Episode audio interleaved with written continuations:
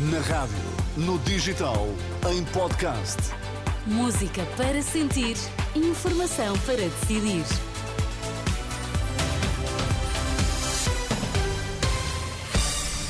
Antes do Jornal das Novas Notícias em destaque, boa noite. Boa noite. Campanha do Banco Alimentar. Apesar da inflação, os portugueses mostram-se solidários. A seção feminina de futebol perdeu na Noruega, deixa assim comprometida a permanência na elite da Liga das Nações. Está a decorrer, a partir de hoje, a campanha do Banco Alimentar contra a Fome. Voluntários estão a recolher alimentos em mais de 2 mil supermercados de todo o país. Diariamente, mais de 400 mil pessoas dependem da ajuda do Banco Alimentar. E há cada vez mais pedidos de trabalhadores que não conseguem pagar todas as despesas com o seu salário. A reportagem da Renascença esteve esta tarde num supermercado em Lisboa e constatou a solidariedade dos portugueses. Antes doava com os meus pais, agora como trabalho e vejo a necessidade que as pessoas passam, principalmente no nosso país como está, um, sinto que ainda é preciso ajudar mais. Só uma pessoa não vai ajudar, mas se toda a gente pensar assim não vão chegar a lado nenhum. Por isso, uh, contribuam, mesmo que seja por pouco, uh, vale sempre a pena, porque qualquer pessoa ajuda nesta causa. Eles hoje estão a precisar, amanhã posso eu precisar.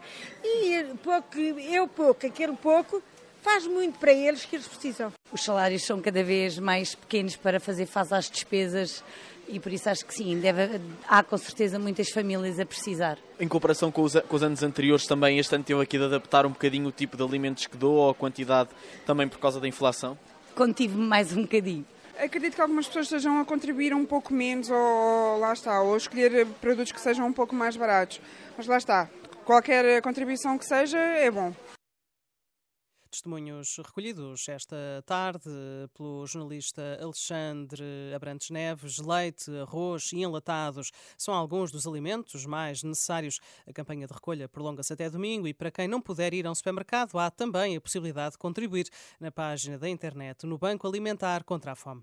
Mais dificuldades nos acessos à saúde. Quase metade das urgências do país vão estar a funcionar com limitações na próxima semana. 39 dos 83 serviços vão ter encerramentos durante alguns períodos ou até mesmo diários isto devido à falta de profissionais.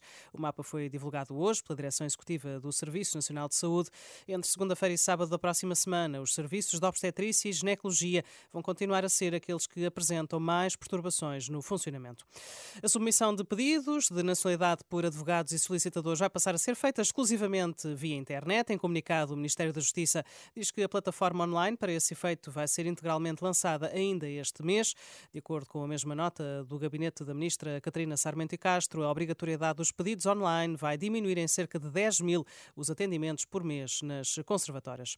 O Primeiro-Ministro assegura que o concurso para o TGV não avança em janeiro se não tiver acordo do líder do PSD e do futuro secretário-geral do PS, uma garantia deixada por António Costa à margem da Cimeira do Clima no Dubai. Em janeiro, tudo estará pronto para poder lançar o concurso. Mas, obviamente, eh, tendo em conta a atual situação política, o concurso só será lançado se entre o futuro líder do PS e o, futuro, e o atual líder do PSD ambos derem luz verde para que o concurso possa ser lançado. Já, se não já, derem... já teve alguma conversa com Luís Montenegro? Já sinalizei a situação. Ficámos de falar quando tiver concluído todos os trabalhos que permitiriam lançar o concurso. E, portanto, se houver luz verde, avança. Se não houver luz verde, fica na parte da transição e o próximo governo decidirá o que, o que fazer. António Costa, aqui no registro da RTP3, a Renascença já tentou uma reação do PSD, mas até ao momento sem sucesso.